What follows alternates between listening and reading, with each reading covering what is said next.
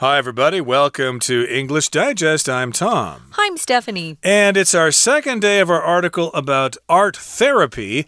An art therapist gives some advice. It's our TOEIC unit. And today we've got a related topic how making art can benefit anybody. If you ask this question, hey, how can art benefit people? Well, we're going to tell you how making art can benefit any person. Yeah, in day one of our TOEIC unit, we really focused on some of the art strategies and the art activities that particular art therapist was recommending. She had an online therapeutic art workshop that she offered to the viewers, probably a YouTuber who was trying to help people, you know, kind of de stress a lot of our lives are very busy, they're chaotic. We're always online or on our phones. Our kids want us. Maybe you're a student and you've got tests that are hanging over your head, a lot of stress in your life. Well, sometimes using art can really help reduce that stress. So, here, beyond just physical exercise, which does help reduce stress, if you don't really like exercising, maybe this is a way for you to reduce stress, and that's by doing a little bit more art, adding some art or, you know, some sort of sort of hobby into your life that helps you stop thinking about things that are bothering you or stressing you out so you can relax. Indeed, and these are some suggestions besides other suggestions that people make, as you said, getting exercise or taking up a hobby or something. Yeah. Unfortunately, some people take up kind of uh, unhealthy habits like smoking and drinking and stuff Gambling like that. online. Gambling, indeed. They try to use those things to handle stress. Not so good. I guess, yeah, the more healthy suggestions that we have, the better. Yeah. So again, we've got uh, this kind of uh, fictitious website or whatever, Mental Health Daily. Maybe it's a newspaper or something. Uh -huh. And they're going to try to tell us how we can make art and how it can benefit anybody. Let's find out what this is all about. Let's read our lesson for today now, one time. Here at Mental Health Daily, we're always looking for the best ways to help people attain greater mental wellness. One of the best methods we know for easing stress and anxiety is exercising your creative spirit, and that is precisely what art therapy aims to help people do. Doubters may say it's all just doodling, but research shows the real and substantial ways that art making can physically alter our responses to stress. One recent study published in the scientific journal Art Therapy found that making any kind of art for just 45 minutes can reduce people's cortisol levels. Cortisol is often called the stress hormone because more of it is produced in response to stress. The study involved 39 adults ranging in age from 18 to 59, with around half reporting they had little experience with making art. Participants received an assortment of materials to work with including modeling clay, markers, and paper. They then were given approval to create anything they wanted. After 45 minutes of creating, it was found that 75% of the study participants had reduced cortisol levels. Researchers weren't surprised that art making reduced cortisol, but what did catch them off guard was that the effect was as strong for novice artists as it was for experienced ones. This suggests that people don't need to be accomplished artists to get results from art therapy. The simple act of creating is enough to bring about definite results. Okay, guys, let's jump in. Here at Mental Health Daily, probably a magazine, the title of a magazine, as Tom was saying to me in the break. It's probably also a website because nowadays you can't just publish a magazine. A lot of people aren't buying real magazines or real books, everything's electronic. So they probably have a website. So they're at that particular Mental Health Daily website. They're always looking for the best ways to help people attain greater mental wellness. Everybody wants that. It's not just enough to be physically well. We want to be mentally well too, because they're both very important. So, if you're going to be trying to attain something, that's a vocabulary word. It just means it's something you're trying to successfully achieve something you want to accomplish. So it is very important for people to have really good mental wellness. And in the world today, even kids are stressed, you know? I know here in Taiwan, the students work really hard. They study a lot, have a lot of homework. Sometimes they have bushiban or cram school they have to go to. So they can get a little stressed out. So this isn't just advice for older people. Young people need a way to relax and de stress as well. Yeah, and I think uh, a lot of older people are under stress and they probably uh, transfer that stress over to their children. And uh, this might help uh, parents relax a little bit and not be so uptight. And uh, hey, they'll treat their kids a little better. And who knows, the kids will probably benefit as well and Yeah. get better grades as a result. Cool. So that's what this magazine or this website is all about. They want to help people attain or to reach greater mental wellness and be aware of themselves and be happy and stuff like that. And one of the best methods we know for easing stress and anxiety is exercising your creative spirit. So, this is a good method or a good way to reduce your stress and to reduce your anxiety.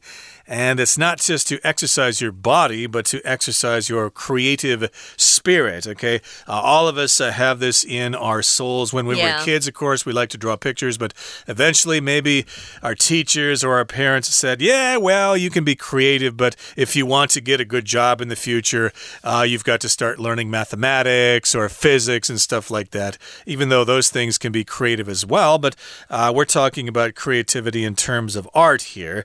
So, yeah, we all have this creative spirit. Uh, some of us have probably Suppressed it. uh, suppressed it. That's the word I'm looking Yeah. for. Uh, it's still there. It's still deep down in our souls. And that is precisely what art therapy aims to help people do to release that creative spirit. Yeah, I totally agree with this. And I think sometimes it's kind of a shame that kids start out with this big streak or this big part of them that's just creative. They like to imagine things, they have a great imagination, and sometimes it just gets kind of pushed out of them. So they become too practical and they lose that creative spirit or that creative freedom that really does a lot of good things for our mental wellness, our mental health. So, one of the best ideas we've been talking about is just, you know, indulging in some art therapy.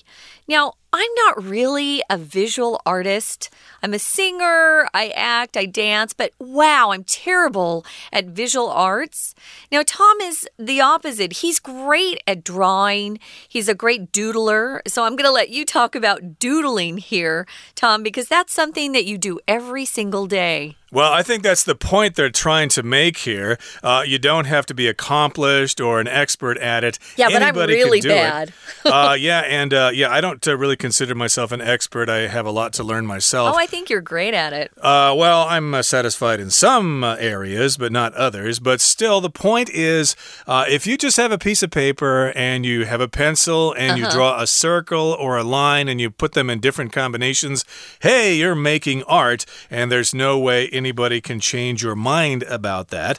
So here it says doubters may say it's all just doodling, but research shows the real and substantial ways that art making can physically alter our responses to stress. So, yeah, a lot of us probably think that, well, I can't do that because I never went to art school. I can't possibly paint as well as Bob Ross or Pablo Picasso or whoever. But uh, so they're going to say, oh, doodling, that doesn't count, you know. That's like uh, trying to say you're a writer when you sit down and just write a whole bunch of letters on the page or something like that. uh, that's what they'll probably say. It's just doodling. But, well, we've got some research to back this up here. Cool. If you do Zentangle or something like that, uh, it shows that uh, there are real and substantial ways that making art can alter our responses to stress. So, yes, we've got some research. There have been some studies done that show that just doodling or doing Zentangle or taking that piece of paper and that pencil and doing whatever, that can really alter your mental state. It can alter our responses to stress. I hmm. should back up here and talk about the word substantial. Right. If something is substantial, that means it is real, it exists, It's and, significant. and it's significant indeed, and it's very important. Uh, indeed. So, yes, there are substantial ways that art making can improve your mental health. These are just uh, things that are documented by research. Research proves that these are substantial ways to improve your mental health. Yeah, they say that art making can physically alter our responses to stress, which is great. Sometimes, if you're really stressed, you react poorly to situations that are kind of chaotic or not very smooth. Maybe you yell, or maybe you lose your cool, or you, you say something you wish you hadn't. So, if you want to alter your responses to stress, Maybe you should try some art making. To alter here is one of our vocabulary words. It just means to change or to cause something to change in just a small way. It's not a huge way. You're not remaking or rethinking or redoing something. You're just making a small adjustment, a small change. Uh, we'll often use this word, guys. If we go and we buy some pants at a store and they're too long, we might ask if they can alter the length of the pants. So they will take those and hem them up or take them down, depending on what you need to alter, alter or modify just to make a small change. Indeed. So, yeah, don't think that doodling is a bad thing. It can actually help your mental state. And indeed, if you're a stockbroker or you work at a bank or something and your job is very stressful, it wouldn't hurt, again, to draw some circles or triangles or squares on a piece of paper while you're sitting there at your desk uh, on the phone with an angry client or something. It could probably do you actually some good. Now, one recent study published in the scientific journal Art Therapy mm -hmm. found that making any kind of art for just 45 minutes can reduce people's cortisol levels.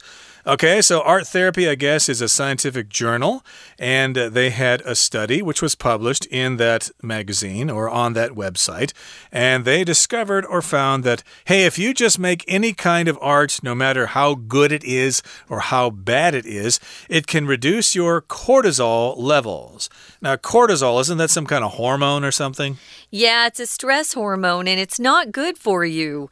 In fact, if you have too much cortisol in your body, it can actually lead you to gaining weight, which is something, of course, most of us don't want to do. Mm. So, yeah, it's not good for your body. It causes inflammation. It's not a good thing. All of those things are bad. It might lead to you getting sick more often, too.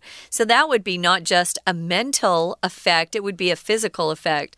You don't want a lot of cortisol in your body. You want to de stress and find ways that will take away some of that stress you're feeling. So, it's often called or referred to as the stress hormone because more of it's produced in response to stress. It also will lead to heart attacks if you're in an older age group. So, none of these things are good. The study involved 39 adults ranging in age from 18 to 59. Now, 18 is pretty young, with around half reporting they had little experience with making art. Yeah, that would be me. In fact, I never doodle, but today while we're doing this unit, I've been doodling to see if it would help. And I, has it helped? I, well, a little, but I still can't draw. It looks terrible. I'll have to show you this. Well, I don't think it's about the finished product. I it's hope about, not. It's about the actual act of doing it. Yeah, so I would uh, not worry too much about the result of your efforts there. Again, it's all about the effort, not the result. But uh, yeah, they uh, did this study, and uh, there were some uh, young people involved, people between the ages of 18 to 59, and half said, Hey, I've never done art before. And I guess the other half had some experience. And participants received an assortment of materials to work with, including modeling clay, markers, and paper. So here we've got an assortment of stuff. That's just a miscellaneous collection of various things. Uh, in this particular case, they had some modeling clay, which again is, is available at uh, bookstores all over Taiwan. Kids love the modeling clay. They've always got uh, cute little cartoon pictures on it. But uh, hey, adults can play with that stuff as well. Feels pretty cool to actually be shaping that stuff in your hand. Yeah. Oh boy, I just made a square. Oh, this is a triangle. Oh, this looks like somebody's face. It can actually be quite satisfying. Yeah, it is fun. One brand that's pretty famous, at least in the States, is Play Doh. So it's dough, it's modeling clay that you actually can play with. The problem with it, though, is a lot of kids take that modeling clay and they eat it. Mm. Do not eat it, people. Not good. Yeah, as you get older, you stop doing that. So they were given these sorts of materials, an assortment of materials to work with. They were then given approval to create anything they wanted. There were no rules. Sometimes, when there are no rules, it's much more relaxing, feeling like you can do anything you want and create anything you want. It'll be okay with them. So, if you're given approval for something, it just means somebody says yes to you. So, you're actually getting someone to agree to something or accepting something as okay or satisfactory. Uh, sometimes, if you want to go on a field trip, you have to get your parents' approval first. You have to get their permission, they're okay for you to go on that field trip with your school classmates. So, yeah, they could do anything they wanted to. And so, after 45 minutes of creating, it was found that 75% of the participants had reduced their levels of cortisol, which is great 75%. Yeah, and we're not talking about the result. We're talking about the process. Just by doing this stuff, yeah. reduced those levels of cortisol. So, again, don't worry if your finished project it looks good or not. again, it's all about the act of creating art. And here in the final paragraph, it says researchers weren't surprised that art making reduced cortisol. Okay, so researchers kind of expected this yeah. result. Uh, they weren't surprised that the cortisol levels went down.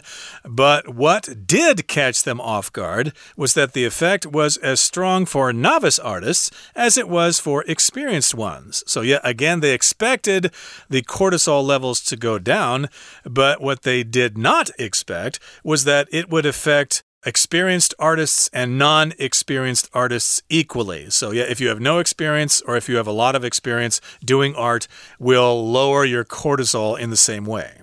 So, it did surprise them or catch them off guard. That's kind of what that means. If someone catches you off guard, you weren't expecting something that happened. So, ooh, kind of surprised. They were caught off guard that the effect was as strong for novice or beginning artists as it was for experienced ones. Like Tom said, it's the process, not the result. So, novice, if you can say, Maybe someone says, Oh, I'm just a novice. It just means they don't have much experience at doing something. It could be a hobby, it could be maybe even a career they've just started. Yeah, I'm a novice singer, I'm a novice baseball player. So you're not really very experienced if you're a novice at it. Now, this suggests that people don't need to be accomplished artists. You don't have to be good to get the results from art therapy that you're hoping to get. The simple act of creating is enough to bring about definite results. If something's definite, it's certain, it's for sure. Maybe a friend of yours asks you if you want to go uh, camping this weekend, and you say, I want to check on my schedule. And they call you back, and you go, it's definite. I can go. You can also use that as an adverb. I'll definitely be able to go, or I'm definitely going. But yeah, it's a definite yes. Mm hmm. And it's a definite yes now, or it's definitely the time for us to take a break now and listen to our Chinese teacher. But stay tuned. We'll be right back with some discussion questions. Hello, my name is Shelby. 艺术创作如何使每个人都受益呢？文章一开始引用《每日心理邮报》说：“我们一直在寻找最棒的方式，帮助人们获得更加的心理健康。” to help people attain greater mental wellness. Attain 获得 mental wellness 心理健康。其中一个舒压方式是展现你的创意精神，而这正好就是艺术治疗要做的事情。第二句中，is exercising your creative spirit。exercise 这里当锻炼使用，要锻炼你的创意。 它还有其他的意思，例如 exercise your voting right，行使你的投票权。is exercising 也可以写成 is to exercise。下一句，怀疑的人会说这只是 doodling。doodle 随意乱画，加上 ing 当名词，表示乱画乱写。但是研究显示，艺术创作能够 physically alter our responses to stress，真实地改变我们对应压力。physically 身体上的或者实际地，alter 改变。同义字例如 vary v a r y 或者 change 或者 modify m o d i f y 改变。response 回应对什么的回应就写成。 One's response to something，这里接 stress 压力，对压力的回应。我们到第二段，它更进一步的说明为什么在前两句的地方，在 Art Therapy 期刊四十五分钟之内的创作会降低 cortisol 皮质醇的浓度。cortisol 也常被叫做压力荷尔蒙，因为 more of it is produced。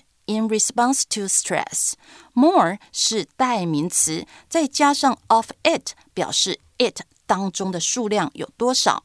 In response to 对什么的回应？当面对压力的时候，体内 cortisol 便会增加。第三句，这项研究啊，包含了三十九个成年人，年纪在十八到五十九岁。动词 involve 包含。Involve adults 包含成年人，involve 也常写成 PP 的形态。例如说，That's no concern of me. I'm not involved. 这件事与我无关。Ranging in age 年纪包含 range 是范围，分词形态修饰前面的先行词 adults。In age 在年纪上，受试者各个年代都有。接着后面再加上。 With around half reporting 点点点，说明呢近乎一半的受试者的状态。They had a little experience，几乎没什么经验。第四句，参与者拿到各式各样可以使用的素材，包含造型粘土等。An assortment of 各式各样的 assortment，它名词各式各样，去掉字尾 m e n t，assort 是分类分级的意思。 逗点后面的 including 原来是 which include，省略了 which include 变成 including，也可以用 inclusive of 来表达 i n c l u s i v e。最后两句，他们可以随心所欲的创作。四十五分钟后，发现百分之七十五的实验者皮质醇都下降了。最后一段说，研究人员不意外，艺术创作降低皮质醇，但是。What did catch them off guard was 点点点。What 是什么的事情？它所引导的子句当这整个句子的主词，而动词是 was。Guard 警卫，bodyguard 就是贴身保镖。Catch 人 off guard 这个片语是指让人措手不及，让人出乎意料之外。这实验成果让研究人员呢大吃一惊。That 这效果啊，对新手画家以及有经验的老手一样强烈。For novice，对新手而言，novice 新手相当于 beginner。文章最后一句说，这暗示着不需要成为有造诣的艺术家才能获得成果。动词 suggest，如果当建议，有命令人该如何做，接的的 that 子句是应做而未做的事情。就要用假设语气，动词写成 should 加原形，should 可省略，或者是动词的过去式。但是如果是当暗示，则接一般时态。在文章这句中，实验结果暗示任何人都可获得相同的艺术治疗结果，所以 that people don't need to be 点点点写成了一般时态。好，我们再复习最后导致产生的动词片语。bring about something 相当于 lead to something lead l e a d 或者 result in something result r e s u l t。以上是今天的讲解，谢谢收听。We're going to take a quick break. Stay tuned. We'll be right back.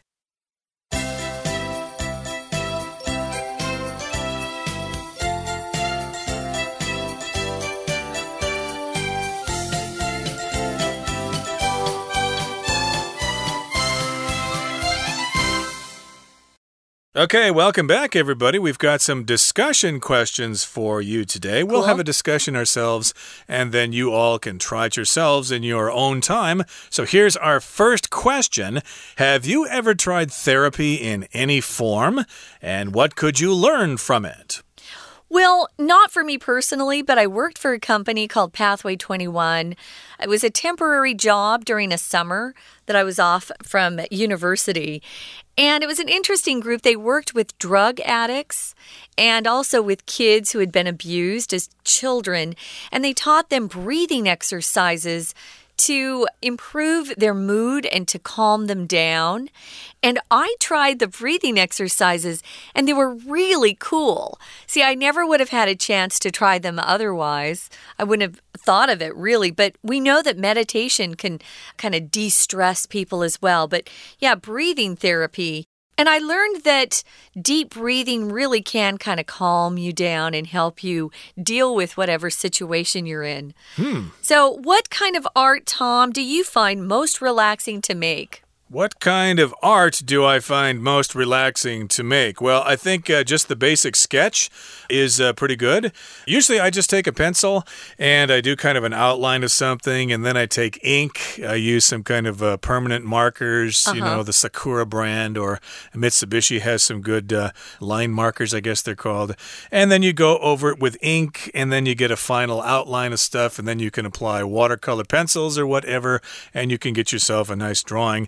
And uh, yeah, you don't have to produce any really fantastic results that you can put on the wall of a bookstore or something like that. Well, I was going to ask you do you frame some of these drawings? No, actually, none of my drawings are finished products. They're all mostly just doodles. Yeah. Uh, but it's for fun. You know, it's about the act, as I've said before.